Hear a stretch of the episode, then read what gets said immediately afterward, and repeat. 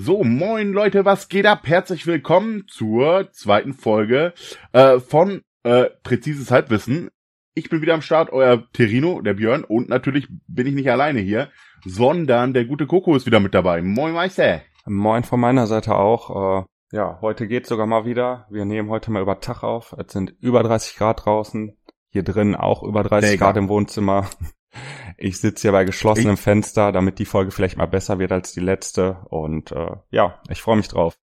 Auf jeden Fall, auf jeden Fall. Ey, wir waren gerade ja noch bei meiner Mutter und ähm, Alter, im Garten war es erstmal übertrieben heiß und die hat ja ein Treibhaus, ne? Digga, wir waren da im Treibhaus, Real Talk, und die, die hatten das noch nicht aufgemacht. Die haben vergessen, eigentlich musst du es morgens aufmachen, damit da die Luft ein bisschen zirkuliert und so. Und ähm, die hatte vergessen, das aufzumachen. Alter, du glaubst nicht, das war, das war krasser als Sauna, glaube ich, Alter. Das war so ekelhaft. Also. Digga, da ist auch richtig so, du konntest, du konntest den Dampf sehen, der rausgekommen ist, weil die Pflanzen äh, geben ja Flüssigkeit wieder her, Alter, krank. Also auch auf die Gefahr hin, dass ich jetzt voll aus bin. Was ist ein Treibhaus? Ist das sowas wie ein Gewächshaus oder? Digga. Ja, ist, ist ein Gewächshaus in klein praktisch, ja, so in die Richtung. Okay, dann sag doch einfach Gewächshaus beim nächsten Mal, bitte, danke. Ich, ich wette mit dir, jeder, der das gerade hört, weiß, was ein Treibhaus ist. Ich bin gespannt. Wer ist jetzt am Stream, könnte man ja einfach mal in die Kommentare fragen, aber Leute, wenn ihr bei, schreibt mir mal bei Insta, wenn ihr das hört, ob ihr wisst, was ein Treibhaus ist. Es gibt ja auch Treibhauseffekt, so, weißt du, was willst du eigentlich von mir? Du hast keine Ahnung. Ja, gut, den, den kenne ich sogar, ja gut. Wenn es, wenn du so ja. sagst, dann ist das vielleicht sogar logisch. Aber Insta ist ein gutes Stichwort. Ja. Ich würde sagen, diesmal vielleicht die Info mal äh, an den Anfang, falls die alle nicht bis zum Ende hören. Wenn ihr irgendwelche Verbesserungsvorschläge, Anregungen, Themenwünsche habt, dann einfach gerne Björn Terino 94 bei Insta schreiben und dann äh, ja, werden wir das versuchen zu berücksichtigen. Ja, Mann, folgt mir alle bei Insta. Ich brauche mehr Follower, damit ich Geld damit verdienen kann und reich werde, Kappa. das ist eigentlich die einzige Intention hinter dem Ganzen. Ich hoffe, du. Äh, wenn, wenn ihr was zu sagen.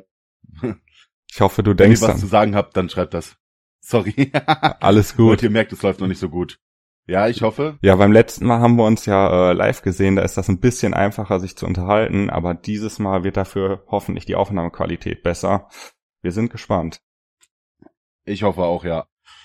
Ähm, ja, war auf jeden Fall eine aufregende Woche, würde ich sagen. Eigentlich ist übertrieben viel passiert, über das man jetzt irgendwie reden kann. Also man muss sagen, wir nehmen jetzt wieder Mittwoch auf. Letztes Mal haben wir auch Mittwoch aufgenommen, ne?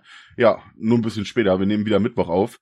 Ähm, Digga, allein schon, allein schon DFB-Pokal, da sind ja auch einige krasse Leute auf jeden Fall rausgeflogen, wenn ich jetzt gerade da mal dran denke. So Leverkusen ist raus, Hertha einfach raus, lächerlich gemacht. Ähm, dann ja. dazu äh, Köln ist raus. raus. Ich komme gerade Köln, stimmt, Köln, das, da hast du dich äh, jetzt sehr drüber gefreut. Fand ich schon ein bisschen lustig, ja, auch auf die Gefahr hin, dass hier äh, Köln-Fans zuhören. Also, ich muss ehrlich sagen, sorry Köln-Fans, ah, ich freue mich eigentlich über jeden Erstligisten, der in der ersten Runde rausfliegt, außer es ist Bayern. Ähm, aber bei Köln freue ich mich da schon auch nochmal sehr drüber, ja, weil ich halt Gladbach sehr mag und äh, unter anderem und äh, ja, darum auch ein bisschen Antisympathie gegen Köln habe, allein wegen, wie heißen die, die Kölner Boys oder wie die, wie die Ultra-Gruppierung äh, Young, Young Boys, glaube ich, heißen die. Young Boys, Digga, weiß ich jetzt nicht. Waren, waren nie so meine Favoriten. Mit so Bälle auf Familienblock werfen und so eine Scheiße. Das fand ich schon immer nicht so cool. Darum sei es denen gegönnt. Äh, dass die auch mal im DFB-Pokal raus sind. Vor allem hat Baumgartner vorher noch gesagt, das fand ich sehr witzig. Ja, äh, unser Ziel ist auf jeden Fall Berlin. War, war wohl nix. Ernsthaft? Vielleicht in der Liga halt zweimal. Ja, ja, das hat er auf jeden Fall gesagt, safe. Das ist krass, habe ich nichts von mitbekommen, aber ja, hat ja gut geklappt, ne? Hätten die wenigstens ich in der ersten ich, Runde in Berlin gespielt und nicht in Regensburg, ne? Dann wäre es ja sogar erfolgreich gewesen. Ja, ist so. Also ich habe das auf Insta gelesen, dieses Zitat, bevor die gespielt haben und ja, war wohl, war wohl leider nicht der Fall. Ähm, ja, dafür, das, was nicht in Berlin stattgefunden hat, fand ich komisch. Ich glaube, das kom komisch, komisch. Äh, das war in Leipzig, war äh, der Supercup aber, ne? Also ich glaube, da hatte Leipzig sogar echt Heimrecht. Ich dachte eigentlich, dass sowas wird auch an einem neutralen Stadion oder so ausgeführt. Eigentlich als Bayern-Fan müsste ich das wissen, aber fand ich auch krass. War auf jeden Fall auch ein heftiges Spiel. Ja, ich habe leider gar nichts von mitbekommen. Du kannst ja mal ein bisschen erzählen, wenn du was gesehen hast. Also für mich, die erste Halbzeit war sehr dominant von Bayern. Musiala einfach, Alter, so ein geiler Auftritt. Der hat so geil gespielt, ein richtig gutes Spiel gemacht.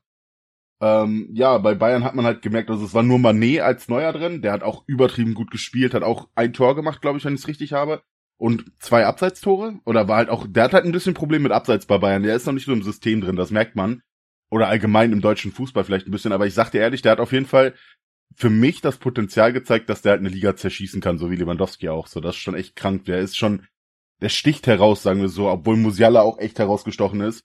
Und die Abwehr ist halt von Bayern noch nicht ganz so krass, ähm, weil ja, De Licht halt noch nicht fit ist und der wird halt der neue Abwehrkoordinator, das merkt man bei dem Ganzen auch.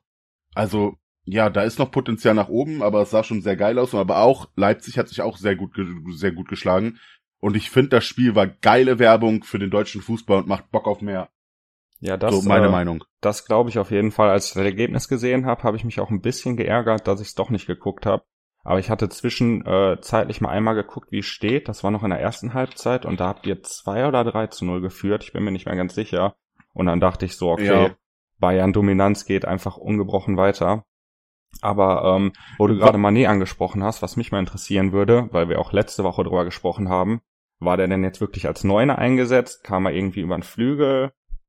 Wie also er war, sah das aus? Er war als er war als Neuner, glaube ich, eingesetzt. Das Ding ist, Bayern hat jetzt so ein ganz komisches Konstrukt da vorne gehabt. Warte, ich könnte die Aufstellung jetzt mal eben noch mal aufmachen. Aber irgendwie war das so ein, so ein fliegender Wechsel von allem da irgendwie, wenn man mal ehrlich ist. Ich gehe noch mal eben auf die Aufstellung. Im Endeffekt waren vorne Manet, Musiala, Müller und Gnabry und jeder war mal überall. Das ist halt unberechenbar, wenn man mal ehrlich ist und eigentlich gar nicht mal so scheiße geplant, weil die Alter, jeder kann überall spielen. Jeder ist halt mal überall. Mané war mal auf dem Flügel, dann war der in der Mitte, dann war Gnabry auf einmal wieder in der Mitte, dann auf einmal steht Musiala vor der Mitte vom Tor. So können sich die Gegenspieler gar nicht an die Verteidiger gewöhnen. Und ich sag dir ehrlich, so spielt man auch ohne eine richtige Neun relativ stabil, finde ich. Also ist schon gut gelöst eigentlich. Krass auf jeden Fall. Hätte ich nicht mit gerechnet, muss ich auch nochmal ehrlich sagen. Okay, das klingt für mich auf jeden Fall nach Bayern, ja, weil ich habe dich ja auch schon öfter oder hatten wir schon mal die Diskussion von wegen, ne, bei anderen Mannschaften, auch bei uns, gibt's ja zum Beispiel einen linken Flügel, rechten Flügel und du so, das gibt's bei uns nicht. Bei uns sind die alle da, ja. wo sie gerade sind, so. Und das hast du ja schon ja. Vor, vor langer Zeit mal erzählt, so, ne? Also im ja, Prinzip wo, wo auch noch Robben und Ribéry äh, waren. Treu geblieben. Jein, schon, aber eigentlich war halt Lewandowski trotzdem die feste Spitze irgendwo halt auch so ein bisschen und wir hatten eine Dreier Offensivreihe, wo jeder war, wie er will und jetzt ist halt irgendwie alles untereinander gemischt, Digga, das ist, weiß ich nicht, Alter. Kraut Sieht aus wie so eine, wie so eine Orgie in alten Griechenland, Alter, oder im alten Rom, so jeder mit jedem, jeder ist da, wo er gerade Bock drauf hat, Digga. ja, okay, ich bin gespannt, wenn ich auch mal ein Bayern-Spiel sehe. Ja, Freitag, Saisoneröffnung. Ich weiß gerade nicht mal gegen wen, aber ja, könnte, ja, könnte man äh, im Free TV gucken sogar. Ja, ich muss mal gucken, ob ich das gucke. Freitagsspiel auf jeden Fall auch äh, Fortuna könnte man zwar beides hintereinander gucken, aber ja. Naja, ich verstehe schon, alles gut. Nee, aber also insgesamt DFB-Pokal Supercup waren auf jeden Fall endlich geil. Fußball ist endlich wieder losgegangen. Ja. Ligastadt ging endlich los. Da fällt mir ein, ich muss noch mal eben Werbung machen. Oh, ich habe gegen mein Lenkrad gehauen. Ähm, wenn ihr Bock habt, bei meiner Kicktipp-Runde mitzumachen bis zum Saisonstart, könnt ihr euch noch melden. Das ist okay, in ein paar Stunden einfach nur wahrscheinlich an einem Freitag. Egal, war sinnlos. Egal. Genau, da die Folge aber äh, von Donnerstag auf Freitagnacht wahrscheinlich kommt, Freitag ja, bis 20.30 Uhr kann man ja auch noch die Bonustipps machen. Also genau. wer das Freitagmittag genau. hört, kann sich gerne noch anmelden. Ähm, was wir vielleicht noch ja. erwähnen könnten, wenn wir über den DFB-Pokal sprechen, weil es wahrscheinlich das einzige Spiel, von dem wir beide was gesehen haben. Äh, Strahlen gegen Pauli. Echt krasses Spiel, Boah. spannendes Spiel. Strahlen hat super ja. gekämpft. Dazu muss man vielleicht auch sagen, uns hat das auch besonders nochmal interessiert, weil Strahlen echt nicht weit weg von uns ist. Und wären die jetzt weitergekommen, ja, also, dann hätte man da in der nächsten Runde vielleicht auch mal hinfahren können, wenn sie wieder ein Heimspiel haben. Ja. Also ich muss dazu sagen, ich bin zweimal die Woche allein schon arbeitstechnisch da in Strahlen. Und es ist wahrscheinlich der erste Verein, der relativ groß ist hier in der Nähe, außer wenn man Nimm wegen außer, ausnimmt. In Deutschland, dann wird halt Duisburg kommen, glaube ich, und dann wäre äh, wahrscheinlich auch schon Mönchengladbach und Düsseldorf und die ganzen Vereine, aber dann halt Ruhrpott und Rheingebiet. Aber Strahlen ist halt noch Niederrhein und ist wirklich hier. So, und obwohl Mönchengladbach auch zum Niederrhein gehört, aber Strahlen gehört sogar noch zu unserem Kreis. Fällt mir gerade ein, ne? Ja, ja, ja. Strahlen genau. ist, noch, ist noch unser Kreis, ja. Die haben, ja. Die haben auch unser Kennzeichen. Darum, das ist schon krass. Und ja, die haben halt den Niederrhein-Pokal gewonnen und deshalb waren die im DFB-Pokal, glaube ich. Und das ist schon sehr, sehr geil und spielen in der vierten Liga und ich hoffe eigentlich immer, dass die aufsteigen, aber haben sich letzte Saison eher schwer getan noch ein bisschen. Aber es kann ja trotzdem noch kommen. Ist ja, ist ja nicht durch praktisch. Ja. Ja, wäre auf jeden Fall eine interessante Geschichte, ja. Und vor allem haben die da jetzt ja auch echt vor, auch mal vor, vor Publikum gespielt. Ähm, ein bisschen mehr und halt in Duisburg, wo auch mehr Publikum reinpasst und so, ne? Und halt vor Publikum ist halt nochmal, hätte die nochmal mehr treiben können. Das ist halt für die eine ungewohnte Situation gewesen. Ja. Damit war da, Äh, damit können wir eigentlich schon zu dem nächsten Punkt auch rüberkommen. Mit Publikum fällt mir gerade auf. Weil das auch eine gute Sache ist mit Publikum und das, das war diese Woche auch ein, oder letzte Woche auch ein großes Ding, hast du zumindest angeschrieben. Ich weiß, ich gehe jetzt wieder in den Plan ab, aber ich wollte diesen Übergang genauso schaffen. Leute, wir probieren's. Aber eigentlich wollte Coco die Übergänge machen. Egal, mach ähm, ruhig weiter. Aber er hat, er hat, er, er hat, er hat die Stange nicht gezogen. Und zwar geht's darum, Musiker oder allgemein auch Rapper mit Live-Auftritten. Da gab's ja diese Woche oder auch in den letzten Wochen ein bisschen Beef zwischen also ich glaube, ich fange mal so an. Es hat, glaube ich, angefangen mit dem Splash-Auftritt auf dem Splash, wo du auch warst, mit dem Auftritt von Tilo, der einfach wirklich scheiße war, auch wenn es nicht mal seine Schuld wirklich war und der zweite war ja viel besser, wegen einem Soundtechniker und keine Ahnung. Und daraufhin ist so ein bisschen mit Savage, der eigentlich so der Live-Künstler schlechthin ist, ist der Beef ausgebrochen oder die beiden haben eine Diskussion geführt, die sehr groß gemacht wurde auf Twitter, wenn ich das richtig habe und auch auf anderen Plattformen, ähm, darüber, dass die neue Generation nicht mehr so gut vor Publikum live bei Auftritten ist, oder? Habe ich das richtig? Ja, so ungefähr. Also eine richtige Diskussion gab's nicht. Es gab einen Tweet von Savage, in dem Tilo auch nicht namentlich genannt wurde, aber bei dem alle Beteiligten eigentlich wussten, dass er gemeint wurde, aber Tilo hat selber auch eben nicht drauf geantwortet so. Der beeft sich ja eigentlich auch mit niemandem. Aber ja, im Grunde ist das gut zusammengefasst. Ähm, genau, und das, das soll eben auch ein bisschen das Thema sein ob es überhaupt noch nötig ist, es so wie Savage zu machen und ohne Backup und ohne Playback auf die Bühne zu gehen und halt zu kollabieren, weil man äh, keine Zeit hat zu atmen. Oder ob es eben auch geil ist, einfach das Playback dabei zu haben, was sich ja soundtechnisch oft auch nicht schlechter anhört, als eben die Stimme live und dann einfach Party auf der Bühne zu machen und die Fans so halt mitzureißen. Wo man also, auch. Äh, ich sag die, ja, sag ich sag dir ehrlich, meiner Meinung nach sind das einfach zwei verschiedene Arten vom Konzert. Du, das ist halt so, so die ganzen Trap-Rapper mittlerweile geht man eigentlich, viele gehen dahin, um da in, in dem Moshpit zu sein, um Party zu machen. Aber ein Savage zum Beispiel, oder auch, wir waren bei Elton John, das ist auch ein geiles Beispiel, weil ich den auch geil genannt habe, der einfach übertrieben geil live ist. Da geht man halt für die Performance und für das Live-Ding hin. Ich glaube, das ist einfach eine Philosophie-Einstellung, oder? Also verstehst du, was ich meine? Du gehst halt zum Savage würde ich nicht gehen, um eine Party zu machen und wird der halt live sein und voll scheiße sein, wäre ich enttäuscht. Bei einem Tilo erwarte ich auch, dass er live irgendwo seine Leistung bringt, aber Digga, wir haben uns Jizzes live gegeben und haben das eigentlich gefeiert, obwohl er voll scheiße war. Äh, Leute, Jizzes ist leider, oder war zumindest damals echt kein guter Live-Rapper, no hate, auf keinen Fall, aber es waren halt zumindest keine guten Auftritte, die wir gesehen haben auf dem Festival. Und trotzdem war der Auftritt eigentlich ganz geil, so weißt du, was ich meine? Weil man da eine andere Einstellung hat, mit der man rangeht. Oder halt auch, ja, wer war das nochmal? Wer, ja, okay, nee, das Lil Pump war schon wirklich schlecht auf dem Splash, fällt mir gerade ein. Den haben wir auch gesehen, der war richtig kacke. Ja, ähm, erstmal zu der Sache mit Jizzes. Dazu muss man sagen, ich war, glaube ich, der Einzige aus der Gruppe, der damals schon die ganze Zeit gesagt hat, die sind scheiße, die sind viel zu leise, es ist kacke. Aber da war für mich noch das Problem, dass es auch nicht richtig Playback gab, so was dann übertönt ja, hat, stimmt. dass die live einfach scheiße sind, sondern dass es halt einfach insgesamt viel zu leise war, man kaum was gehört hat. Und ganz ehrlich, es kommt vielleicht auch ein bisschen darauf an, was man bei dem Konzert vorhat. Weil bei 187, da gehe ich nicht hin, um da irgendwie ein Moshpit zu veranstalten oder sowas. Ja. Ne, wohingegen bei Tilo, ich muss ehrlich sagen, ähm, der Auftritt in dem Moment, ich habe zwar schon zwischendurch mir gedacht, irgendwie ist es ein bisschen leiser und ja, macht der überhaupt so viel selber, weil ich seine Stimme nicht so wirklich rausgehört habe, aber in dem Moment war es mir eigentlich scheißegal, weil der Auftritt so gut war einfach von, von der Stimmung in der Crowd her und wie die auf der Bühne trotzdem abgegangen sind und mit den Moshpits kombiniert. So war das für mich der Auftritt, wo ich am Splash den meisten Spaß hatte beim Auftritt. Obwohl ich mir den Auftritt nachher nochmal geben wollte, nicht gegeben habe, weil er eben so schlecht war und da erstmal gemerkt habe, wie schlecht er wirklich war. Ja, ähm, also das bestätigt ja im Endeffekt genau die Philosophie oder das, was ich meinte gerade. Es ist halt mittlerweile, es ist, also Trap ist einfach in der Hinsicht kein Rap, auch wenn es natürlich Rap ist, aber es ist halt dieses Anspruchsprofil, was du an verschiedene Künstler hast, ist halt mega unterschiedlich. So, weißt du, damit, darauf wollte ich ja auch grundsätzlich erstmal hinaus. Da muss ich dann aber sagen, also da finde ich zum Beispiel einen Tilo auch gar nicht so enttäuschend, wenn er das gar nicht so viel macht, weil er halt eben trotzdem das befriedigt, was er macht und zur Party anregt und die Leute, wie du auch, dahin gehen mit der Intention, okay, ich will geile Moshpits haben, ich will Party machen, ich will abgehen. Wenn ich mir einen Savage gebe, dann denke ich mir, boah, ich will geile Rap-Skills sehen. Dann finde ich es aber viel, viel schlimmer. Zum Beispiel, ich weiß nicht, wer von euch Kollega schon mal live gesehen hat. Digga, es ist wahrscheinlich wirklich der, also bei den Auftritten, wo ich ihn gesehen habe, da kann ich immer nur von sprechen. Äh, das war zum Beispiel beim Out for Fame Festival in Hüngste vor zig Jahren allerdings. Ähm, es ist wahrscheinlich der schlechteste Live-Rapper, den ich je gesehen habe. Der hat fünf Backup-Rapper und äh, um seine kranken Double Times hinzukriegen, brauchst du bestimmt auch ein Backup, aber es, es funktioniert halt einfach nicht und es ist live, hört sich das einfach nur wie Rotze an. Aber da hat's mich gestört. Aber wenn ich mir, wie gesagt, ein Tilo angucke, ja, dann ist es halt so. Aber ich habe trotzdem meine Party, ich gehe trotzdem zu den Track-Ups, Tracks ab und finde es geil so. Das ist keine Ahnung. Also finde ich schon, ist echt einfach mittlerweile ein sehr unterschiedliches Anforderungsprofil, was man an die Rapper und an die Leute stellt, so.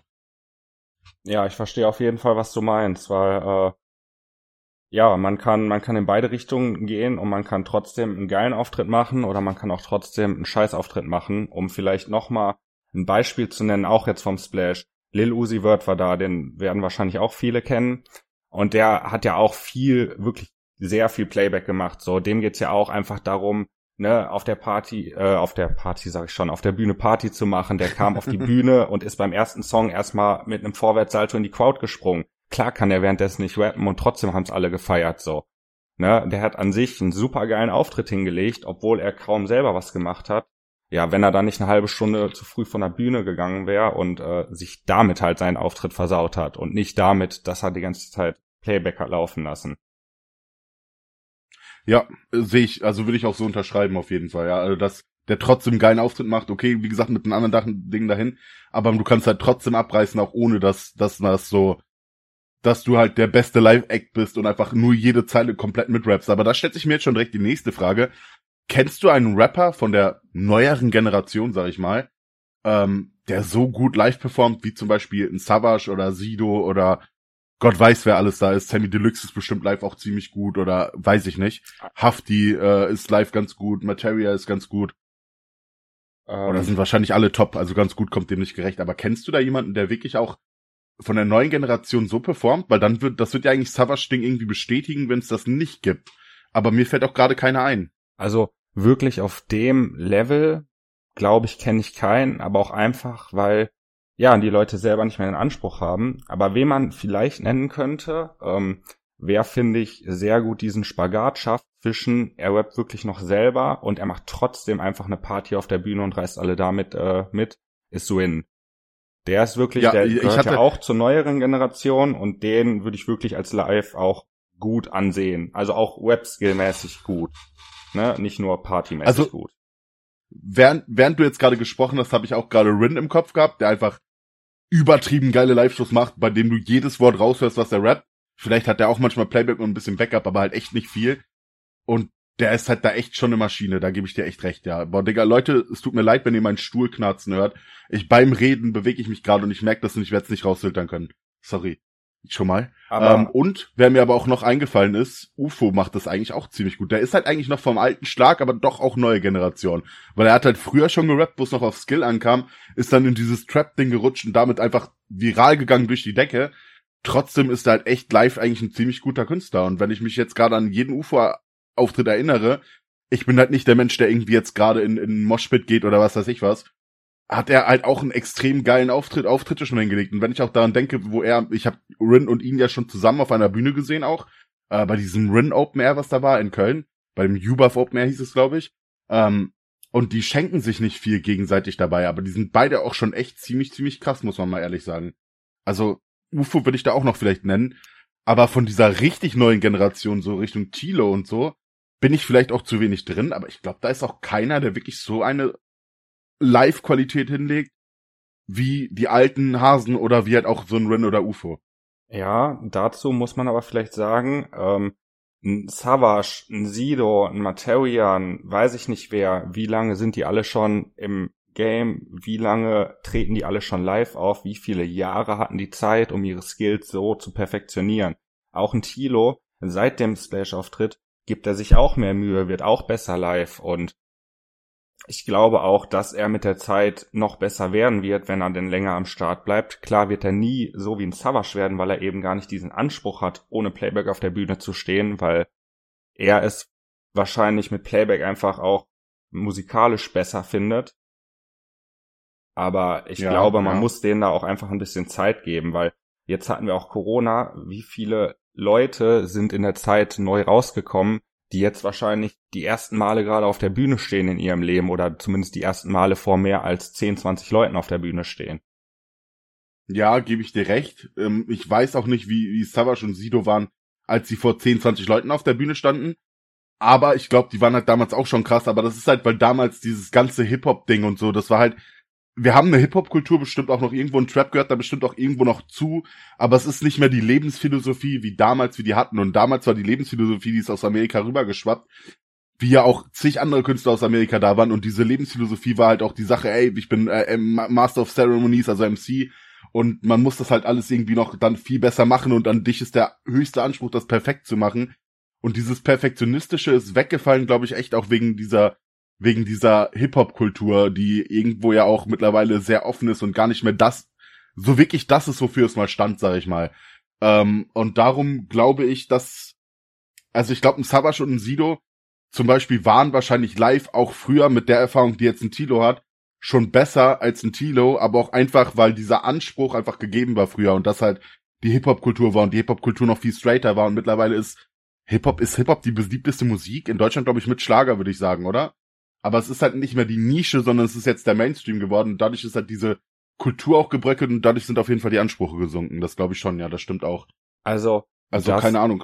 Dass ein Savage früher schon besser live war, im selben Alter wie Tilo jetzt gerade vielleicht ist, als er, das glaube ich auch, ja, da würde ich dir recht geben, weil es halt damals der Anspruch war.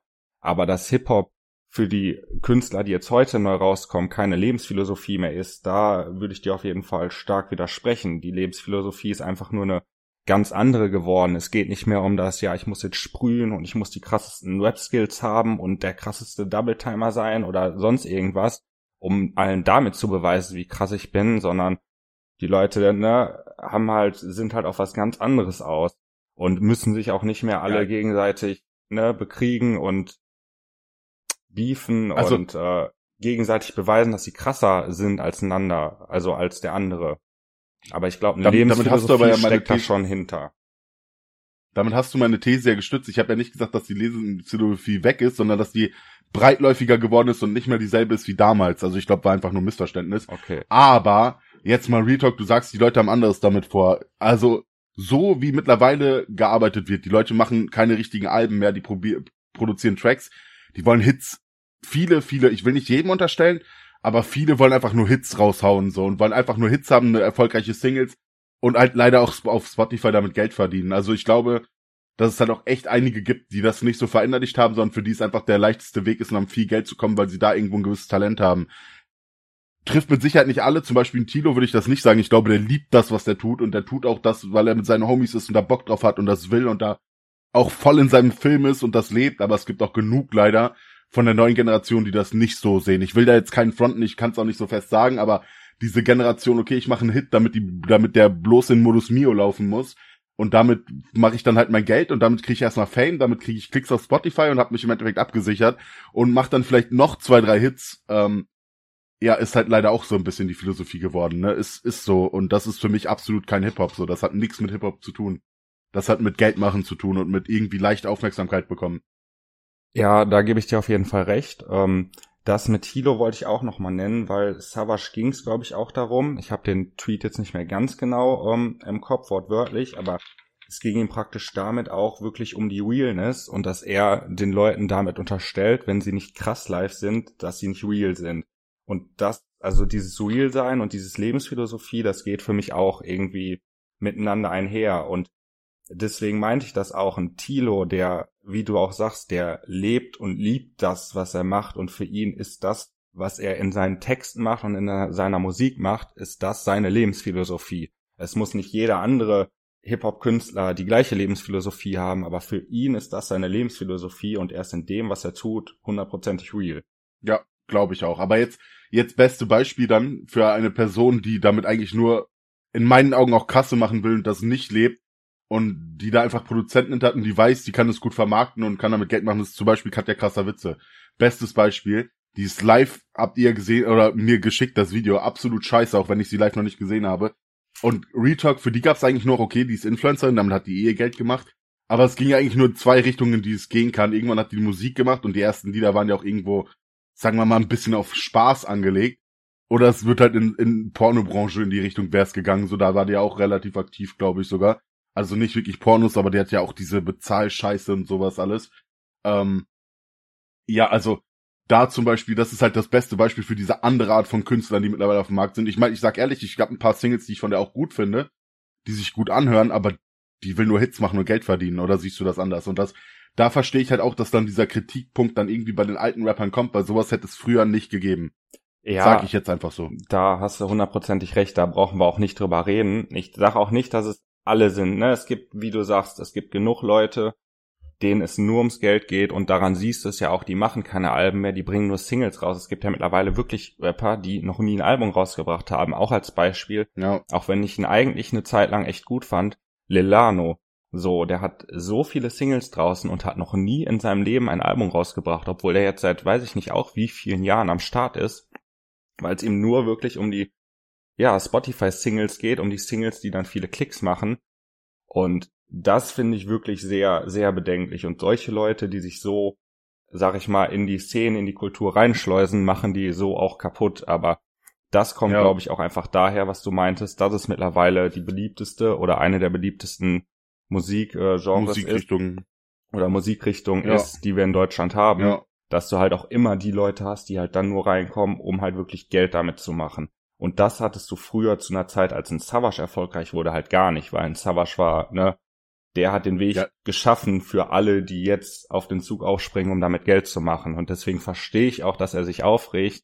Aber dann muss der da weiter differenzieren zwischen den verschiedenen Künstlern. Auf jeden Fall. Ich möchte mal eben erstmal erwähnen, jetzt zum Beispiel Lilano ist gefallen oder so. Ey, es ist keine Kritik, Leute, wenn ihr das hört an der Musik oder sonst irgendwas. Musikalisch können die alle gut sein. Es geht uns gerade wirklich nur um dieses Hip-Hop-Kultur-Ding und die Realness und sowas, ne? Nur noch nach das zu erwähnen. Ähm, nicht, dass irgendjemand sich auf den Schlips getreten fühlt oder sagt, ey, Alter, ich feier den aber voll, seid ihr scheiße, seid ihr, seid ihr dumm oder was? Äh, nur noch mal eben erwähnt haben.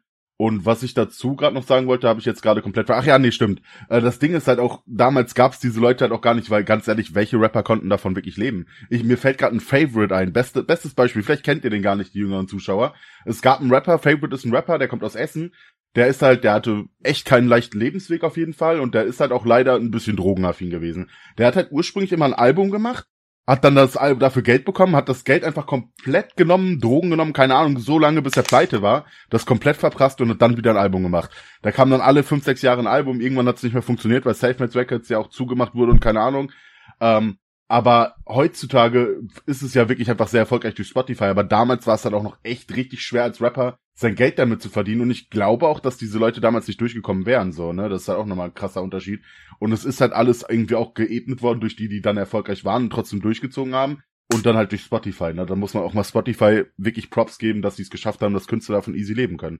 Ja, weil die wären früher alle nicht durchgekommen, weil ja früher Klar, früher gab's auch Singles, die wurden dann aber auch auf CDs verkauft und kaum einer hat sie gekauft, weil jeder auf das Album gewartet hat, auf dem dieser Song dann auch drauf ist. Und früher ja. gab's ja auch nicht dieses, okay, jetzt kommt diese Woche das Album und nächste Woche das Album oder ne, jetzt ist wieder Release Friday und jetzt kommen wieder 84 neue Singles, sondern man hat, man wusste ein halbes Jahr vorher, da kommt in einem halben ja, Jahr ein Mann. Album drauf, hat sich ein halbes Jahr drauf gefreut und hat danach ein halbes Jahr erstmal nichts anderes mehr gehört bis dann vielleicht das nächste krasse Album rauskam. Aber oh. das eben auch, weil es so wenig Künstler gab, weil sie alle nicht von leben konnten. Da kann man sich jetzt halt ja, drüber Mann. streiten, was jetzt besser ist, ne? Auf jeden Fall, aber ich sag, also ganz ehrlich, boah, ich hab grad so Flashback, ne, so Nostalgie, weil man früher wusste, okay, da kommt ein Album, man hat sich irgendwie auf YouTube jedes Interview zu dem Album angehört, jedes Snippet, versucht irgendwie schon was herauszufinden von seinem Künstler, so immer, oh ja, ich muss das haben, geil, Alter, ich so richtig drauf gefreut. Digga, kennst du diese Zeit noch, Alter? Also du kennst die auf jeden Fall. Ja, ja. Nicht, aber das war, das war echt krank. Und ja, man hat es dann einfach tot gehört. Und selbst wenn es scheiße war, hat man es einfach gehört, weil man hat es sich gekauft, so. Ja, das aber, man das hat irgendwie halt krass. anderes, aktuelles. Ich, ich höre ja auch den Podcast von Sascha und Trimax und Co., ne? Die haben einfach genauso von Videospielen geredet und das ist einfach genauso gewesen damals krank. Da hat man auch sich dann ein Spiel geholt, hat sich voll lange studiert, ist das geil oder nicht, egal, ich kauf das jetzt. Und egal wie scheiße es war, man hat es eigentlich erstmal durchgespielt, weil man hatte ein neues Spiel und man musste es zocken, weil du konntest ja nicht einfach sagen, okay, ist jetzt scheiße, kaufe ich mir halt das nächste oder lade ich mir halt irgendein Free-to-Play-Game runter, so. Ja, Damals ja. auf PS2 oder so, weißt du? Gerade. Krass auf jeden Fall, aber genau so war es bei den Alben. Gerade als ja. Kind oder Jugendlicher, als man ne, dann vielleicht Taschengeld bekommen hat oder so, wenn man sich, ja, Mann. damals waren die Spiele ja noch günstiger als heute, da gab's dann die neuen PS2-Spiele für 40 Euro statt jetzt PS5 für 70, 75, aber trotzdem 80. 40 Euro, das war viel Geld früher, da hat man echt monatelang drauf gespart und ja, hat Monate überlegt, welches Spiel wird in ein paar Monaten mein nächstes und genauso mit der Musik, mit den Alben, gerade wenn man dann auch so eine Box haben wollte, die waren auch nicht günstig. Mittlerweile ja. wissen die neuen Rapper, glaube ich, gar nicht mehr, was Boxen sind teilweise so. Die kennen nur noch Spotify. Ne, ist so. Also ich, ich, ich krieg auch gar keine. Also Katja macht immer eine Box zum Beispiel, okay, weiß ich, die packt dann, dann irgendeine Scheiße rein, womit die da gar Gummipuppe und was weiß ich was, okay. Aber Alter, also weiß ich nicht, wer da sonst noch so Boxen macht. Boah, Digga, ich habe gerade so ein Flashback. Das muss ich jetzt eben noch erzählen, auch wenn das abgedriftet ist mit dem Videospielen, ne? Digga, ich hatte damals, ihr kennt doch bestimmt alle Pokémon, kennt ihr alle für den Gameboy. Damals gab's halt nur äh, Rot, Gelb, Blau und dann kam halt Gold raus und die goldene Edition hatte ich. Und dann kam irgendwann Kristall und ich kannte halt niemanden, der diese Kristall-Edition hat. Und ich dachte mir, boah, geil, neues Pokémon, hab da voll drauf gespart, hab's gekauft und dachte mir, ich war so enttäuscht, weil es im Endeffekt ja dieselbe Story ist wie bei Gold, ne? Ey, ich war so abgefuckt, Digga. Das glaubst du gar nicht. Mein ganzes Taschengeld für zwei, drei Monate gespart und war dann komplett gebrochen, Alter. Ich musste das jetzt mal ihm erzählen. Boah, ja, das glaube ich dir. Die haben ja immer zwei oder drei rausgebracht, die dann genau gleich waren, ne? Aber kleiner Neben ja. äh, äh, Dings. Ich hatte früher sogar Kristall, das weiß ich noch, auf dem Gameboy, was war das? Advance, glaube ich. Color. Oder war noch Gameboy Color. Das war noch ein Gameboy Color Spiel. Das waren die normalen Gameboy Spiele mit diesem Hubbel oben dran, mit dem Höcker. Ja, ja. Das okay. war ein Color Spiel. Ja. Nee, aber ich hatte damals die, die Kristall Edition. Ich glaube fast sogar, dass das mein erstes Pokémon Spiel war. Okay, du bist auch noch ein bisschen jünger als ich. Ich hab, guck mal, ich hatte Pokémon Rot von meinem Bruder und hab das gespielt, bevor ich lesen konnte, Alter. Ich konnte nicht lesen, dann weiß ich noch Relaxo auf meinem Weg. Ich bin zu meiner Mutter gegangen und habe gesagt, ey, ich brauche die Pokeflöte, mach das mal bitte, ich weiß nicht, wo das ist. Ich wusste, wie ich da hinkomme, aber die musste das dann lesen und hat dann die Pokeflöte gefunden, das genutzt und dann nicht weiter. Das Ding ist, ich habe mir anhand der Animationen gemerkt, welche Attacken das sind und was gut ist und und und, weißt du? Schon eigentlich krank. Ja, ja ich hatte da früher auch hat. gar keine Ahnung von. Mittlerweile versteht man das ja richtig und das ist ja, also im Grunde ist Pokémon ja richtig krass taktisch und durchdacht und alles, aber ja klar, früher als Kind da gab's nur, okay, die Attacke macht meistens viel Schaden, so auch wenn die dann gegen irgendein Pokémon voll sinnlos war, egal, trotzdem drauf erstmal ja, so, ne? Ach man, das war auch schon geil. Wir sind heute ist irgendwie Nostalgiefolge ein bisschen. Ja. Das war schon krass, aber, aber wir sind jetzt echt hart wieder abgeschwiffen. Alter. Nostalgie ist vielleicht äh, diesmal eine gute Überleitung zum nächsten Thema. Und zwar haben es vielleicht viele mitbekommen, ähm, egal ob sie im Formel 1 Kosmos sind oder nicht, weil selbst Leute, die keine Formel 1 Fans sind, kennen ihn wahrscheinlich und ich glaube, man hat es auch irgendwie mitbekommen, selbst meine Freundin hat es mitbekommen und die interessiert sich auch überhaupt nicht für Formel 1. Vettel hat nach mittlerweile, ich glaube, 15 Jahren in der Formel 1, äh, ja, am letzte Woche Donnerstag seinen äh, Rücktritt angekündigt. Er wird nächstes Jahr nicht mehr in der Formel 1 fahren. Er bringt die Saison bei Aston Martin noch zu Ende. Und äh, ja, deine ersten Gedanken dazu? Traurig. Also wirklich, weil er hat er hat für Deutschland den Sport ja auch irgendwo mitgeprägt. Nach Schumi auf jeden Fall, klar, die haben mich auch noch, haben die sich leicht überlappt? Ich glaube schon Schumachers Zeit im Mercedes.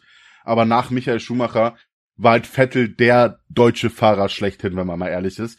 Und das ist halt sehr, ja, traurig, dass er jetzt geht, vor allem, weil er halt theoretisch ja auch noch ein paar Jährchen hätte fahren können.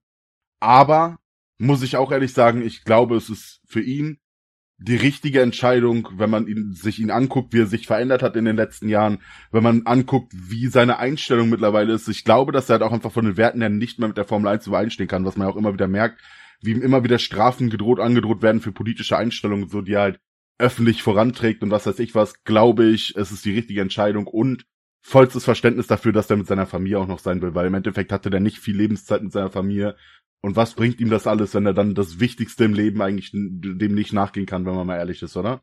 Ja. Vielleicht erstmal eben, weil du das gerade mit Schumi angesprochen hast und eigentlich wollte ich zur Einleitung ähm, ein paar Zahlen nennen, das habe ich jetzt gerade nicht gemacht. Ähm, wenn ich es richtig habe, haben die sich ein Jahr überlappt bis auf Schumis Comeback, da halt dann nochmal, aber Schumi hat, glaube ich, 2007 ist er noch gefahren das Jahr und das war Vettels erstes Jahr in der Formel 1 ähm, damals okay. noch im Toro Rosso, der Vorgänger von Alpha Tauri, für die, die es vielleicht nicht wissen. Ähm, 2008 dann in Monza im strömenden Regen, Vettel war halt immer schon der Regengott, seinen ersten Sieg geholt, dann der Wechsel zu Red Bull und ab 2010 halt vier Jahre in Folge Weltmeister. Und in ja, der Zeit ist Schumia zurückgekommen. meine ich. Und da ja. haben die sich dann doch nochmal überlappt.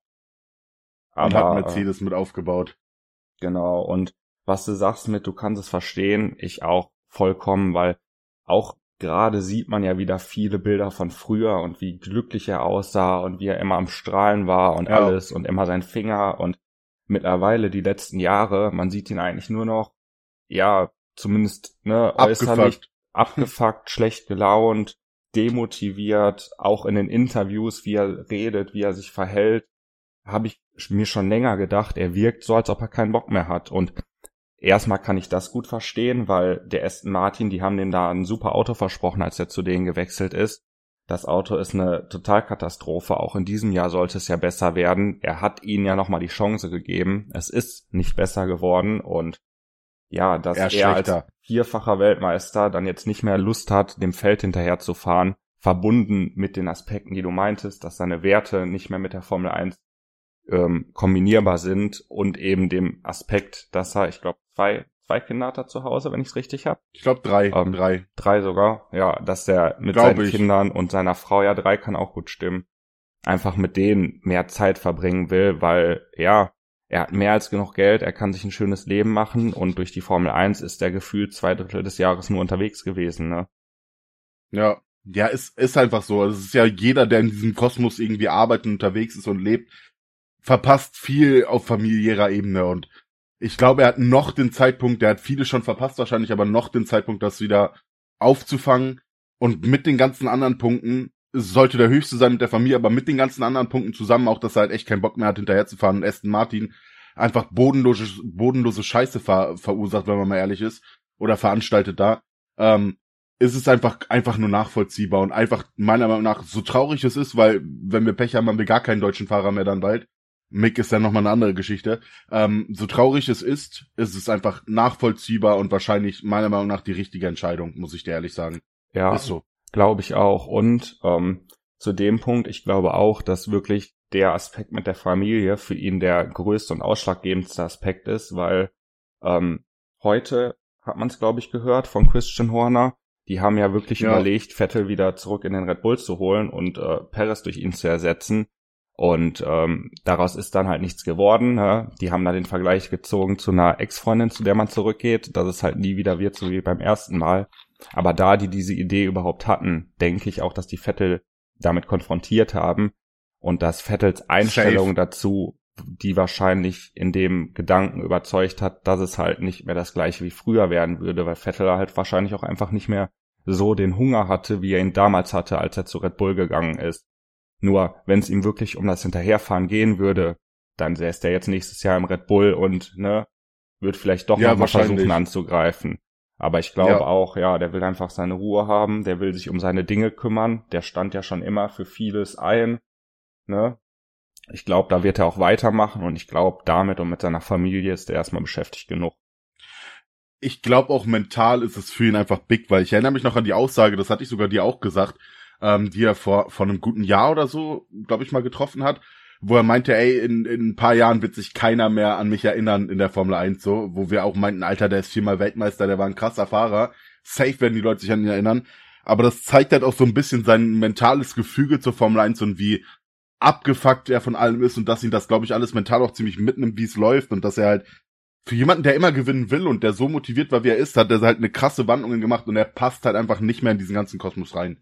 Ja, ist einfach so. Das denke ich auch, weil ja, wahrscheinlich meinte er damit einfach, dass die Formel 1 nichts so Wichtiges und Nachhaltiges ist, um das sich noch lange gekümmert wird, wenn die Welt eben andere Probleme hat bezüglich Klima oder sonstiges, für das er sich auch einsetzt und dass er für sich selber das Gefühl hat, dass wenn er da was bewegt, das halt viel nachhaltiger ist, was, was es natürlich auch ist, aber dass er damit viel mehr bewegt als mit einem weiteren Formel 1 Titel und dass er sich wahrscheinlich auch einfach wünscht, dass die Leute sich eher an sowas erinnern als an seine Zeit in der Formel 1.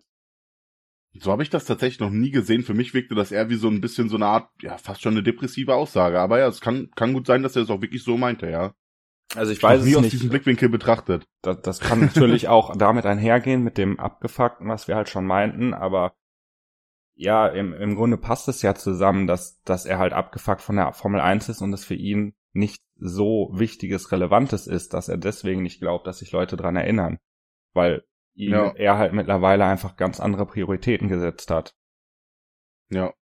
Was, was ich schade finde, was ich aber auch, also ich glaube halt, ich würde Sebastian Vettel übertrieben gern irgendwann als TV-Experten sehen, aber ich bin mir ziemlich sicher, dass es nicht passieren wird.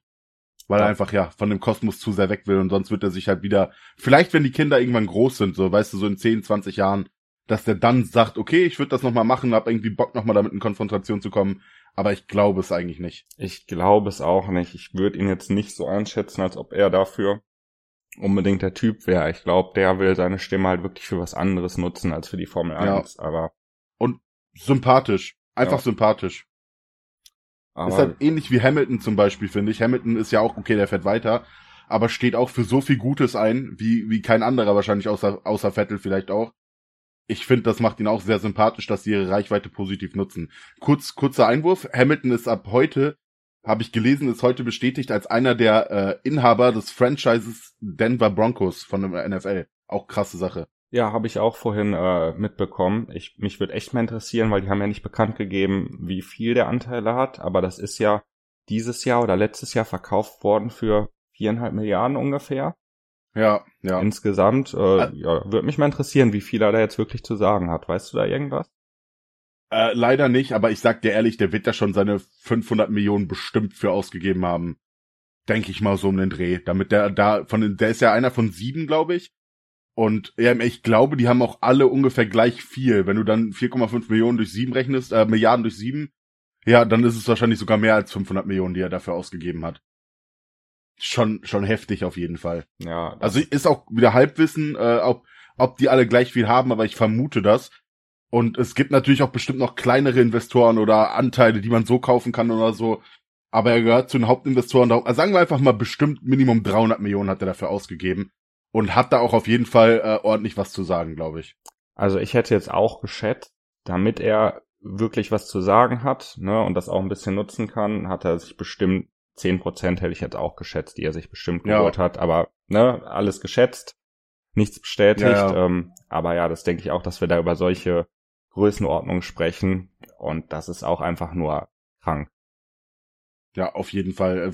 Das Ding ist dann auch Formel 1 Fahrer verdienen mittlerweile, wenn die gut sind, übertrieben viel Geld, ne? Also Hamilton hatte glaube ich auch zwischenzeitlich um die 100 Millionen, die er im Jahr netto gemacht hat, locker. Aber eher mehr noch, glaube ich. Aber mit, natürlich mit Werbedeals und und und und Bildrechten und Gott weiß was allem. Aber ähm, das wäre jetzt wahrscheinlich eine andere Diskussion, die den Rahmen hier sprengen würde.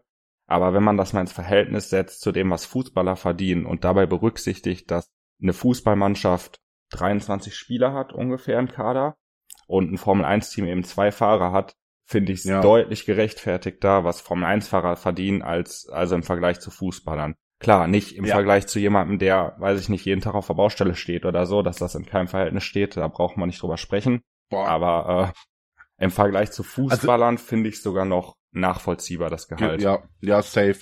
Und vor A, also zwei Gründe für mich. A, ist Formel 1 für mich der körperlich härtere Sport. Die müssen viel fitter nochmal sein als ein Fußballer, Alter. Das ist so eine kranke Belastung, die G-Kräfte, die sich da aussetzen. Und B, auch wenn die Dinger mittlerweile extrem sicher sind, wie, wie Ju mittlerweile auch zeigt und was weiß ich was, ähm, spielen die trotzdem, also ein Fußballer ist es unwahrscheinlicher, glaube ich, dass der einen Krankenunfall hat, wo er sich hart verletzt oder lebensgefährlich verletzt wird oder vielleicht auch stirbt, als bei einem Formel-1-Fahrer. Ist halt auch nochmal eine kranke Sache. Und ja, es ist halt auch so klar, mit denen wird halt ex extrem viel Geld verdient und darum kriegen die halt auch ihren größeren Anteil vom Kuchen ab und da wird durch zwei geteilt. Eigentlich eher sogar nicht mehr durch zwei, weil es gibt immer Fahrer 1, Fahrer 2 und die werden dann auch unterschiedlich berücksichtigt. Aber ähm, ja, und nicht durch 23 plus, so, da gebe ich dir komplett recht. Ja. Aber ja, ich glaube, wenn wir da jetzt komplett drüber diskutieren, das sprengt echt den ja. Rahmen. Vielleicht noch eins, ähm, ich würde den zeitlichen Aufwand da auf jeden Fall noch ähm, ja, mit berücksichtigen, weil Fußballer, klar, ein Fußballer kann auch ins Ausland wechseln, weg von seiner Familie, aber ein Fußballer ist mehr oder weniger zu Hause jeden Tag, außer er ist zum Auswärtsspiel unterwegs und hat dann jeden Tag sein ja. Training und geht danach nach Hause und hat seine Freizeit.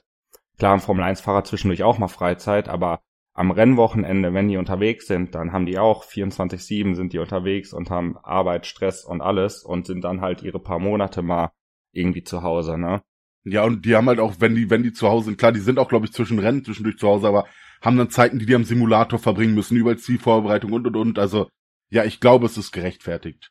Was man noch zu dem Ganzen ja. sagen muss, äh, zu den ganzen Sachen mit Vettel. Also der Rücktritt von Vettel hat jetzt ja einfach echt ein richtig krankes Fahrerkarussell losgerissen. Muss man mal ehrlich sagen. Jetzt äh, gestern eigentlich gegipfelt. Also Alonso wechselt von Alpine zu Aston Martin. Und gestern ist das Ganze erstmal schon gegipfelt darin, ähm, dass Piastri heißt der, ne? Piastri genau. offiziell bei Alpine von Alpine vorgestellt wurde. Und Piastri dann aber gesagt hat, hä, ich habe nichts unterschrieben, keine Ahnung, was die da sagen, ich werde auf jeden Fall nächstes Jahr nicht im Alpine fahren. Innerhalb von zwei, drei Stunden kam diese Meldung, also ich weiß auch nicht, was bei den Teams da los ist. Ähm, und ja, krank, was da gerade abgeht. Und ich sag euch, äh, wir haben, also wir, wir haben das vorhin schon natürlich ein bisschen darüber auch gesprochen. Ähm, wir haben hier jetzt gerade mal die Liste offen, welche Plätze bis jetzt wie vergeben sind. Das ist schon sehr krass, auch wenn es eine alte Liste ist, muss man dazu sagen. Aber was heißt alt? Ein paar Tage alt, zwei Tage alt. Weil ja. seitdem hat sich ja doch auch noch einiges wieder getan. Sorry. Alles gut. Also erstmal vielleicht zu Alonso. Das hat mich wirklich sehr überrascht, dass der auch echt nochmal ein ja. neues Team, eine neue Herausforderung sucht. Vor allem im Alpine läuft, also der Alpine fährt ja aktuell deutlich besser als der Aston Martin. Und bei ihm hätte ich auch entweder gedacht, dass es halt vielleicht auch mal gegen Ende geht, weil er ist ja auch nochmal deutlich älter als Vettel. Oder ähm, ja, dass der halt einfach im Alpine noch bleibt. Das hat mich echt überrascht, ja. Und das mit Piastri, also hat es sowas schon mal gegeben, dass ein Team den Fahrer vorgestellt hat und der Fahrer dann meinte, äh, nein, stimmt gar nicht. Also ich kann mich daran nicht erinnern, ja. ja. Äh, also zu Alonso, meine Meinung ist erstmal, ich glaube, dass da vielleicht auch ein bisschen finanzielles das Ding steht. Weil eigentlich, ganz ehrlich, Alpine ist sein Herzensding, der ist ja auch deshalb, glaube ich, vom Karriereende wiedergekommen. Der hat ja eigentlich zwischenzeitlich auch aufgehört und ist dann wiedergekommen zu, zu Alpine, weil es halt Renault theoretisch ja. Aber ich glaube, bei Aston Martin muss er einfach abartig viel Geld verdienen, weil der Lone Stroy auch absolut ein, ein richtiger Befürworter von ihm ist und den voll feiert. Und ich glaube, sonst hätte er das nicht gemacht. Das kann natürlich gut sein, aber auf der anderen Seite, ein Alonso wird auch mehr, mehr, mehr als genug Geld haben. Ja, ob safe. er das wirklich so für Geld nötig hat, da wird mich eher mal interessieren, ob Alpine vielleicht gesagt hat, wir wollen dich nicht mehr, ähm, oder ob das wirklich die Entscheidung von Alonso war. Und ähm, also, bezüglich des Piastris, ähm, ob, also ich kann mir nicht vorstellen, dass ein Piastri sagt, äh, das stimmt gar nicht, ich werde nächstes Jahr auf jeden Fall nicht für Alpine fahren, wenn er nicht andere Möglichkeiten in der Hinterhand hätte. Safe. Und da ist halt für mich, also okay, Alfa Romeo sagt man ja, wird einen Platz offen haben. Wir haben das gerade offen. Alfa Romeo hat wahrscheinlich noch einen Platz offen gerade, ist noch nicht safe. Äh, Alpha Tauri hat einen Platz offen, ist noch nicht safe. Alpine, klar, aber da wird er nicht hingehen. Und Williams hat beide Plätze wahrscheinlich frei und Haas. Aber das Ding ist halt, die einzigen, also Alpha Tauri wäre vielleicht noch eine bessere Option als, als Ding, als ähm, Alpine. Aber ich sehe da leider auch jemanden, der rausfällt, obwohl er noch Vertrag hat. Und das ist für mich Daniel Ricciardo, der einfach seinen Platz nicht safe hat, weil er einfach bodenlos fährt. Ja, ganz klar, das sehe ich auch so. Da würde ich auch fast eher vermuten, dass wir ihn nächstes Jahr nicht mehr in der Formel 1 sehen werden, anstatt bei einem anderen Team. Ja, Aber oder halt eben als dritter Fahrer, weil Retalk, er hat einen Vertrag. Ähm, ich glaube nicht, dass der irgendwo anders unterkommt. Vielleicht kommt er irgendwo anders unter, dann wird er gehen, aber wenn er nicht woanders unterkommt, dann ist er halt dritter Fahrer, weil er kriegt dann halt sein Geld noch, aber die kaufen halt noch jemanden dazu. McLaren ist ja auch finanziell nicht so gebeutelt, dass sie das nicht machen könnten, würde ich sagen. Also ich glaube, da kommt echt eine spannende Zeit auf uns zu. Das könnte natürlich sein, wobei ich auch ähm, eigentlich der Meinung war bei Alfa Romeo, dass Ju da relativ fest im Sattel sitzt, weil das ist jetzt sein erstes Jahr. Klar, ein Bottas ist ein starker, erfahrener Fahrer, dass der da jetzt nicht komplett mithalten kann, ist klar, aber bis jetzt hat er doch sogar gute Leistungen gezeigt, oder vertue ich mich da? Ju finde ich auch eigentlich okay, aber ich glaube, es geht sich einfach bei der Übersicht auch nur ums Vertragliche. Ja. Nur deswegen also glaube ich nicht, dass so viele Plätze frei sein werden, wie in dieser Übersicht ähm, wer, frei sind. Wer ist denn von Gasti der Teamkollege? Das ist Tsunoda, ne? Ja, ja, ja, genau. Ja, aber Zunoda wird auch, denke ich, auch echt bleiben, ja. Ja, oder ein und, Albon, ja, also, außer er findet was Besseres. Williams wird einen Teufel tun und den rausschmeißen. Albon auf keinen Fall, weil er im Endeffekt für die echt auch big ist und Punkte holt und keine Ahnung und eigentlich verhältnismäßig für Williams auch echt gut fährt, finde ich, ja. Ja, ist schon so, das stimmt schon. Also da wird sich auf jeden Fall aber noch einiges tun und da wird auch wieder interessant sein. Das wird uns natürlich auch begleiten. Wir haben mit Sommerpause, was auch noch interessant sein wird, Sky und eigentlich alle Medien gehen davon aus, dass Binotti rausgeschmissen, Binotto rausgeschmissen wird. Da bin ich auch noch sehr gespannt drauf, muss ich ehrlich sagen. Ich auf jeden Fall auch. Ich glaube auch, dass wenn sie ihn jetzt in der Sommerpause rausschmeißen, es für den Rest der Saison keinen großen Unterschied mehr machen würde. Aber dann hätte natürlich ein neuer Teamchef ein halbes Jahr Zeit, um da erstmal die ganzen Abläufe und alles zu studieren oder vielleicht auch anzupassen, um dann gestärkt in die nächste Saison gehen zu können. Also wäre der Zeitpunkt jetzt vielleicht sogar gar nicht so verkehrt, weil dass Ferrari nicht mehr überzeugt von Binotto ist, sollte klar sein. Und den jetzt auf Krampf noch bis Saisonende weiter als Chef zu behalten, nur um da irgendwie einen besseren Eindruck zu erwecken, weiß ich auch nicht, ob sich das so lohnen würde. Glaube ich tatsächlich auch nicht, sage ich dir auch, wie es ist. Also ich glaube, dass es am sinnigsten wäre, ihn zu entlassen, eh mal ein bisschen das Team vielleicht zu überarbeiten und dann gucken, wie man da weitermacht, ja. Ja, weil bei denen fehlt es ah. echt an allen Ecken. Also sowohl was eine Stop-Strategie angeht, was, was allein die Trainings angeht, wo die alle Reifen verballern, um dann im Rennen zu merken, scheiße, wir haben ja nicht mehr genug Reifen übrig. also was, was das die das Konzept des Autos ne? und die Ausfallraten des Autos oder der beiden Autos angeht, also da ist an vielen Ecken, glaube ich mal, eine Feinjustierung äh, nötig oder auch mehr als eine Feinjustierung. Auf jeden Fall. Ich wollte gerade sagen, da ist leider einiges nötig, wenn man mal ehrlich ist, was, was irgendwie bearbeitet werden muss und besser gemacht werden muss. Ähm, ja, ist einfach nicht mehr tragbar für Ferrari, die halt auch natürlich den Anspruch an sich haben, eigentlich Weltmeister, um die Weltmeisterschaft mitzufahren und Weltmeister zu werden. Aber ja, ich weiß es auch nicht. Genau. Aber ähm, ich würde sagen, das ist für das Thema ein ganz guter Schlusspunkt, weil ja. äh, wir haben nämlich noch ein Thema, ne? Haben wir in, der, ja. in der letzten Woche mit gestartet, unsere Top 3, die jetzt jede Woche kommen werden. Und ähm, ja, nachdem es letzte Woche mit unseren Top 3 Filmen losgeht, ähm, würde ich sagen, gibt es dann diese Woche unsere Top 3 Serien. Und ja, wenn du willst, kannst du deine Nummer 3 gerne einfach mal äh, erzählen. Ja. Fange ich gerne mit an. Das ist aber für mich gerade, also ich habe da gerade noch mal drüber nachgedacht. Das ist eine schwere Entscheidung. Ich habe halt da, ich sag euch ehrlich, ich habe zwei Serien auf drei.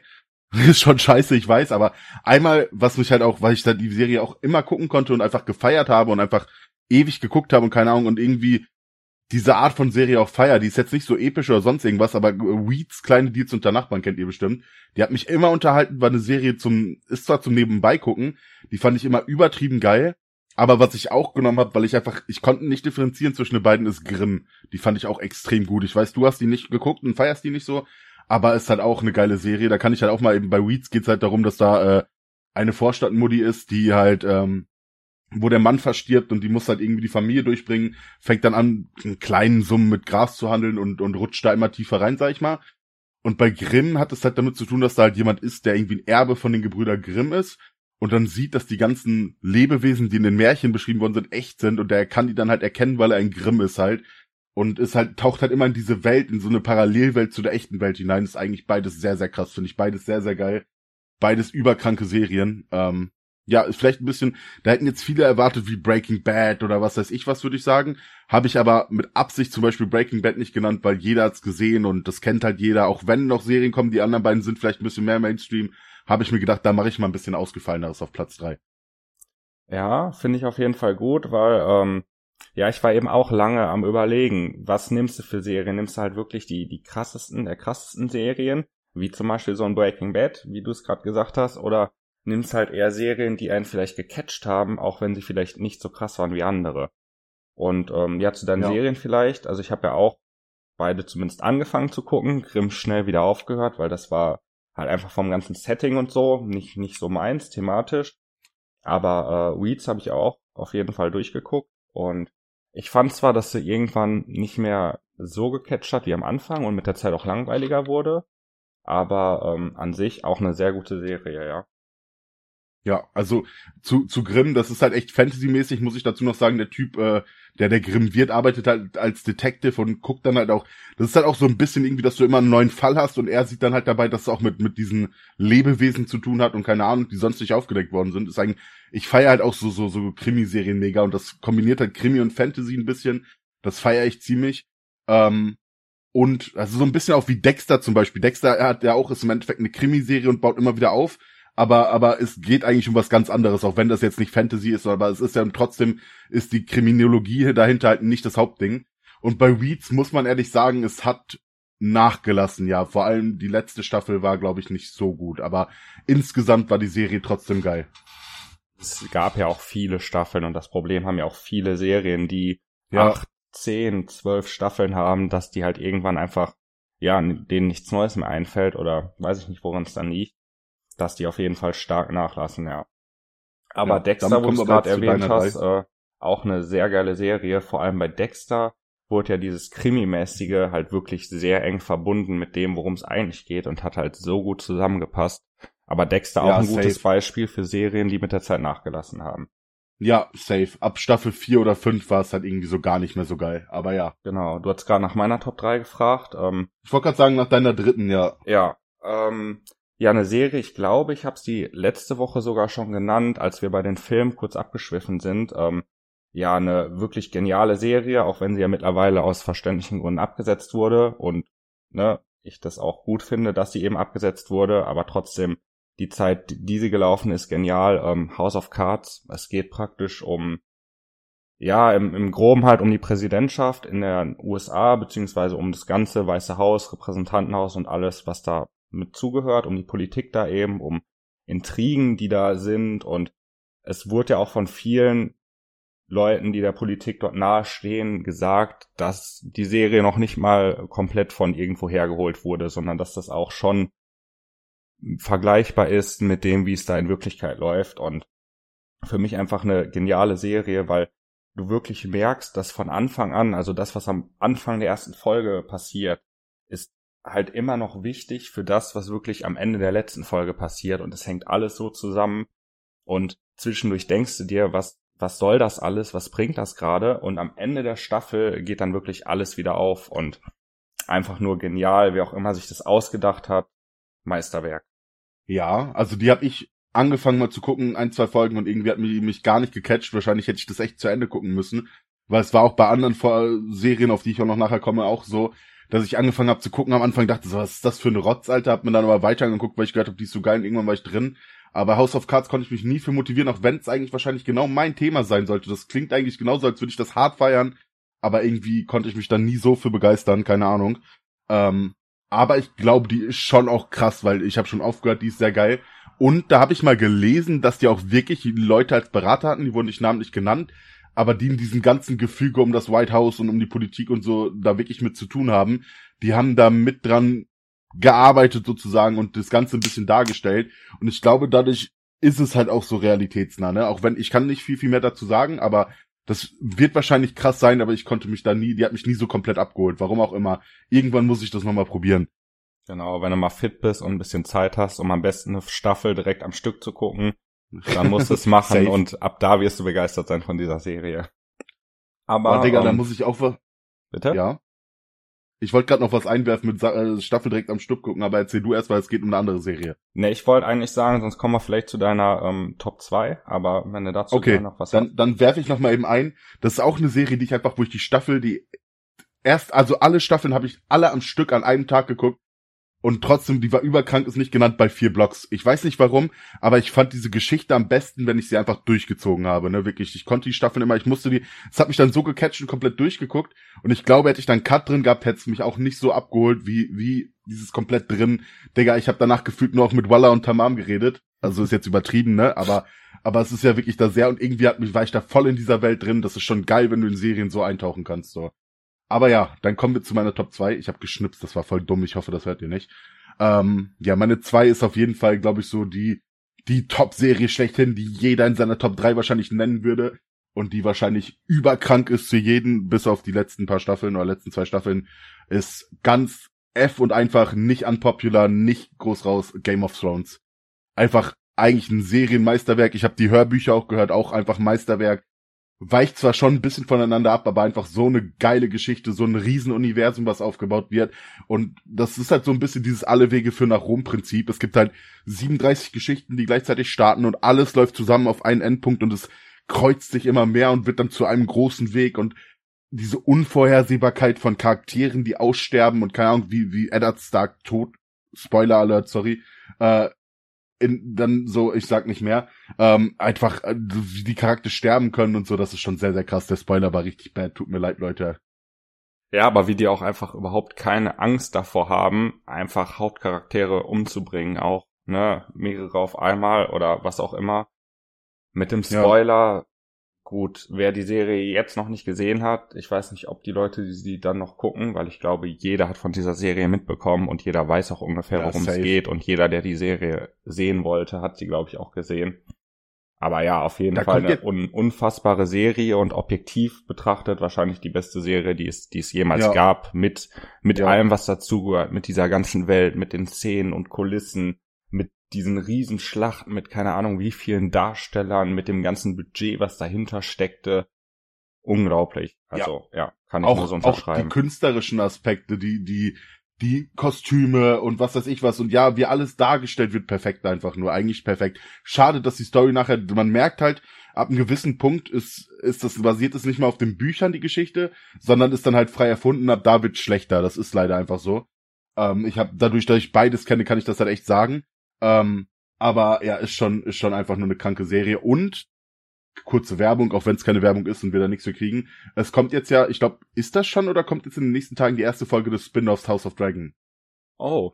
Ist okay. jetzt ja. ich habe nichts mitbekommen, aber wenn ja, dann freue ich mich auf jeden Fall drauf. Also entweder ist es Ende Juni gewesen oder Anfang August. Kommt halt auf Sky, natürlich nur erstmal. House of the Dragon. Ähm, okay, Ende August. Ende August kommt in Deutschland die erste Folge. Oder erst in den USA, aber es wird in Deutschland gleichzeitig veröffentlicht ungefähr, ein paar Tage später. Also ja, Ende August kommt da das Spin-off und da bin ich sehr, sehr gespannt drauf, weil die Targaryen-Geschichte halt auch einfach so mit das Spannendste an dem ganzen Ding ist. Ähm, das ist halt da eine Königsgeschichte und die, die mit den Drachen wirklich zu tun haben und so. Leute, wenn ihr das gucken und nicht wisst, guckt euch die Serie an. Ihr seid leicht gespoilert, aber es lohnt sich. Aber damit kommen wir zu deiner Top 2. Wir sind schon über eine Stunde am Reden, auch wenn wir ein bisschen cutten müssen. Aber es wird wieder ein langer Pod, lange Folge. Ja, aber das ist doch gut. Das wollen die Leute doch sehen. Aber ja, meine Safe. Top 2. Ich habe auch lange überlegt, weil eigentlich wollte ich Breaking Bad auf jeden Fall mit reinnehmen, aber ja, eigentlich braucht man keinem davon erzählen, weil jeder diese Serie kennt und jeder die Serie liebt und deswegen habe ich mich mal für eine andere entschieden, die zwar auch sehr populär ist, glaube ich, aber eben nicht so, aber trotzdem auch genial gemacht ist. Ähm, Sons of Anarchy. Und zwar Boah. geht's da um einen Biker-Club, eben die Sons of Anarchy, ne, deswegen der Name der Serie und halt einfach deren deren Leben, wie wie das alles läuft, wie die Leute ne ins Gefängnis kommen, wieder rauskommen, weitermachen, wie da das Geld verdient wird, wie wie das Leben als Biker, wie man sich vorstellt, wie es vielleicht ist. Ich weiß es nicht, kann es nicht genau beurteilen, aber auch eine unglaubliche Serie, auch relativ lang gelaufen, glaube ich, auch irgendwie acht Staffeln oder ja. so. Hat auch zwischendurch mal leicht abgebaut, aber welche Serie findet man, die es nicht hat und trotzdem immer ein Niveau gehalten, dass ich die wirklich, egal zu welcher Zeit, so schnell wie möglich durchgucken wollte und deswegen für mich auch ja. echt hier in der Liste drin. Also, Digga, das war eine Serie, ich kann die Leuten auch nur empfehlen. Äh, ich habe zwei Punkte erstmal. Alter, wenn ich die angefangen habe zu gucken, ich wollte eine Folge gucken, ich habe Minimum vier geguckt, egal wie früh ich, wie früh ich raus musste, ich konnte nicht aufhören und wollte immer weiter gucken, Digga, und ich habe gerade Gänsehaut, weil ich einfach an das Ende gedacht habe und ich glaube noch, ich noch nie das ist, glaube ich, das rundeste Serienende, was es gibt. In meinen Augen. Ist zwar, also wenn man das alles durchdenkt und versteht, warum dieses Ende so ist, ist es das krasseste Serienende, was es gibt. Kann ich jetzt nicht mehr zu sagen, weil es ein Spoiler ist, aber es ist einfach, es rundet die ganze Geschichte so perfekt ab, finde ich. Krank. Wie gesagt, ich werde das jetzt auch nicht weiter kommentieren, aber ja, falls ihr die Serie noch nicht gesehen habt, die lohnt sich auf jeden Fall. Gibt's, glaube ich, auch ja, einfach auf Netflix. Ähm, ja. Nicht mehr, nicht mehr. Ich habe letztens mehr? geguckt, ich wollte mir die nochmal angucken. Nicht mehr Amazon, nicht mehr Netflix. Ich glaube, entweder Sky oder Disney, eine von beiden damit sie die Rechte. Ey, das rechte Gewirr war bei Streamingdiensten so nervig, ne? Egal ob bei Sport oder Serien oder was auch immer mittlerweile richtig traurig. Ja, einfach nur lächerlich. Aber gut, trotzdem, die Serie lohnt sich. Wenn ihr sie irgendwie gucken könnt, dann macht das. Wenn ihr sie noch nicht ja, gesehen habt. Ohne Wenn Scheiß. ihr sie schon gesehen habt, guckt sie einfach nochmal, so wie Björn. Es lohnt sich. Ist so ich gucke mir halt viele Serien, muss ich dazu sagen, gerne öfters an. So auch gerade zum Beispiel Narcos nochmal. Game of Thrones habe ich bestimmt vier, fünf Mal gesehen. Ey, kranke Sache. Ja. Immer geil. Ich feier das halt. Und damit, das ist der perfekte Übergang zu meiner Top 1, weil das ist eine Serie. Also unübertrieben habe ich die locker schon 50 Mal durchgeguckt, weil ich sie immer anhabe, immer wenn ich irgendwie chille. Es gibt zwei Serien, die ich sehr viel gucke oder immer zum Pennen anhabe und allgemein immer, aber es ist für mich die beste Serie aller Zeiten, die geilste Serie aller Zeiten. Alle, vielleicht, einige werden bestimmt haten, aber für mich ist die einfach nur krank, einfach nur witzig und nebenbei am geilsten. Ich kann mir die aber auch aufmerksam angucken. Es ist für mich The Big Bang Theory. Es ist jeder Fall, also jeder kennt die, die ist auch sehr beliebt auf jeden Fall. Ah, und das ist halt keine unpopular Meinung, aber alles andere wäre bei mir nicht verdient, weil The Big Bang Theory für mich die krasseste Serie ist. Da hätte jetzt auch vielleicht Turn the Half noch hingepasst, aber habe ich nicht mit reingenommen wegen ab Staffel 9, auch wenn ich die feier, aber da ist halt leider der Bruch drin, wo Charlie da nicht mehr dabei ist. Aber Big Bang Theory ist für mich meine Top 1 und alles andere wäre lächerlich, weil ich die seit seitdem ich Netflix habe, zu Einschlafen gucke und immer anhabe, wenn ich irgendwie was nebenbei haben muss, immer Big Bang Theory einfach. Und alles andere wäre halt einfach lächerlich. Ja, ich muss sagen, ich habe auch äh, lange überlegt, irgendwie so eine Sitcom reinzunehmen, wobei es bei mir dann noch schwieriger geworden wäre, ob ich wahrscheinlich wäre bei mir die Entscheidung eher zwischen Two and a Half Men und How I Met Your Mother gefallen, weil ich die beiden Serien einfach noch mehr gesehen habe. Aber Big Bang auch eine geniale Serie und ähm, das kann ich auf jeden Fall genauso unterschreiben, dass bei dir alles andere lächerlich gewesen wäre. Ich krieg's ja immer mit, du erzählst da ja so oft von und ne, dass du da zum Einschlafen und immer eigentlich guckst und ja, kann ich auf ja. jeden Fall sehr gut verstehen, dass du die als Nummer eins genommen hast. Ähm, ja. Also How I Met Your Mother hätte auch dabei sein können. Die war eigentlich auch in diesem Dreiergefüge. Meine Freundin und ich gucken halt zum Einschlafen immer eigentlich mittlerweile Big Bang Theory, Two and a Half Men oder am How I Met Your Mother. Aber bei How I Met Your Mother hat auch, wenn ich es richtig habe, jetzt Disney Plus die Exklusivrechte und damit bricht es ein bisschen heraus. Darum ist gerade Two and a Half Men und, und Big Bang Theory, aber Big Bang Theory ist auf jeden Fall höher, sag ich mal. Und darum musste für mich sein, ja, ist so. Aber alle drei Sitcoms übertrieben geil, alle nur zu empfehlen. Verstehe ich auf jeden Fall, ja. Ich habe mich zwar ein bisschen anders entschieden, ich habe, wie gesagt, keine Sitcom mit reingenommen, weil es für mich halt einfach noch krassere Serien gibt, die mich mehr geflasht haben, auch wenn mich die Sitcoms wahrscheinlich insgesamt mehr Zeit begleitet haben, sag ich mal. Aber wie gesagt, ja. ich kann es gut nachvollziehen. Ähm, ja. Ja, aber dann würde ich gerne so. deine Top 1 hören. Genau. Brauchen wir jetzt, glaube ich, auch gar nicht mehr lange drüber sprechen, weil sie war auch schon genannt. Du weißt vielleicht, was jetzt kommt. Ähm, ja, ja, einfach aus den genannten Gründen, auch wenn, wie du meinst, die letzten ein, zwei Staffeln, gerade die letzte Staffel, doch irgendwie sehr enttäuschend war. Ja, die vorletzte war auch irgendwie nicht, nicht so gut. Da habe ich auf jeden Fall ja. mehr erwartet, um der Serie einfach, ja, ebenbürtig zu werden. Aber allein die ersten vier, fünf Staffeln einfach unglaublich und ne, mit dem ganzen Aufwand, der da betrieben wurde, ganz klar Game of Thrones für mich. Wobei man hier wahrscheinlich auch, wie gesagt, so ein Breaking Bad oder so hätte reinsetzen können oder ne, noch andere populäre Serien, aber ja, die, die wollte ich nicht aus der Liste rauslassen. Nee, es ist auch richtig. Also ich habe mir auch gedacht, wann kommt Game of Thrones bei dir jetzt nicht auf zwei, weil wusste ich, es wird auf eins sein. Kranke Serie. Man muss auch noch mal, das fällt mir gerade noch mal ein, dazu erwähnen, damit wir doch noch ein bisschen was dazu sagen.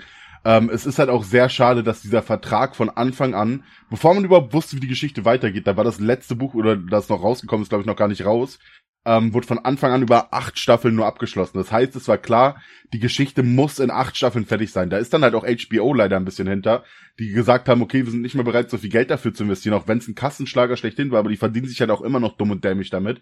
Ähm, die haben halt leider nicht den Raum gegeben, das würdig zu beenden. Darum war es am Endeffekt, wie das am Ende alles gecuttet war und einfach nur durch und irgendwie die Geschichte zu Ende bringen. Das ist vielleicht, also es ist kein Spoiler für euch Leute, das ist, werdet ihr irgendwann sehen, wenn ihr es nicht gesehen habt. Ähm, ist leider traurig, aber ist halt auch leider HBO und dem Geld ein bisschen zu verschulden, wie so oft leider. Ja, aber stimmt, das, das muss man echt sagen, weil ja bei anderen Serien, die lassen mit der Zeit gefühlt eher nach, weil sie nicht mehr wissen, was sie erzählen sollen. Und bei Game of Thrones war halt am Ende einfach das Problem, dass die noch so viel zu erzählen hatten, aber keine Zeit mehr hatten. Und es ja, ja, auch eigentlich hieß, in der letzten Staffel soll jede Folge Minimum Spielfilmlänge haben, also 90 Minuten. Und ich glaube, im Endeffekt gab es eine Folge, die 90 Minuten ging und der Rest war irgendwie versucht, auf 60 Minuten zusammenzucutten. Was ich auch Etwas bis heute mehr, nicht ja, nachvollziehen kann. Ähm, ja, schade. Da wurden ja auch aber Sachen rausgeschnitten ohne Ende, ne? Das ist ja auch echt krank. Sorry fürs Unterbrechen. Äh, die wirklich, man hat ja irgendwie nachher gehört, dass die wirklich teilweise pro Serie an, die haben Sachen aufgenommen und 30 Minuten jeweils weggeschnitten. Und was ich noch erwähnen muss, auch kranker Fun Fact oder Side Fact dazu, die haben extra vier verschiedene Enden, drei oder vier verschiedene Enden aufgenommen für die ganze Geschichte, damit nicht mal die Darsteller wussten, welches Ende im Endeffekt wirklich in der Serie sein wird, damit niemand wusste, was genau wie passiert. Und trotzdem haben wir beide, das weiß ich noch, Coco und du äh, und ich, haben beide das Ende, also wirklich den, den Endpunkt, ist ja Game of Thrones, also es geht darum, wer am Ende auf dem Thron sitzt, haben wir beide richtig vorhergesagt. Erinnere ja, ich mich auch noch dran. Das stimmt. Ja, safe. Das stimmt. Ist so. Aber gut, wo wir gerade von Endpunkt sprechen, ähm, da wir ja. jetzt alle unsere Top 3 genannt haben, würde ich sagen, verabschieden wir uns dann auch an dieser Stelle, weil es wird auf jeden Fall wieder über eine Stunde werden. Ähm, ja, wer bis hierhin zugehört hat, vielen Dank dafür. Ähm, ich hoffe, die Qualität passt jetzt besser. Wenn nicht, wird's nächste Woche besser, versprochen, Leute.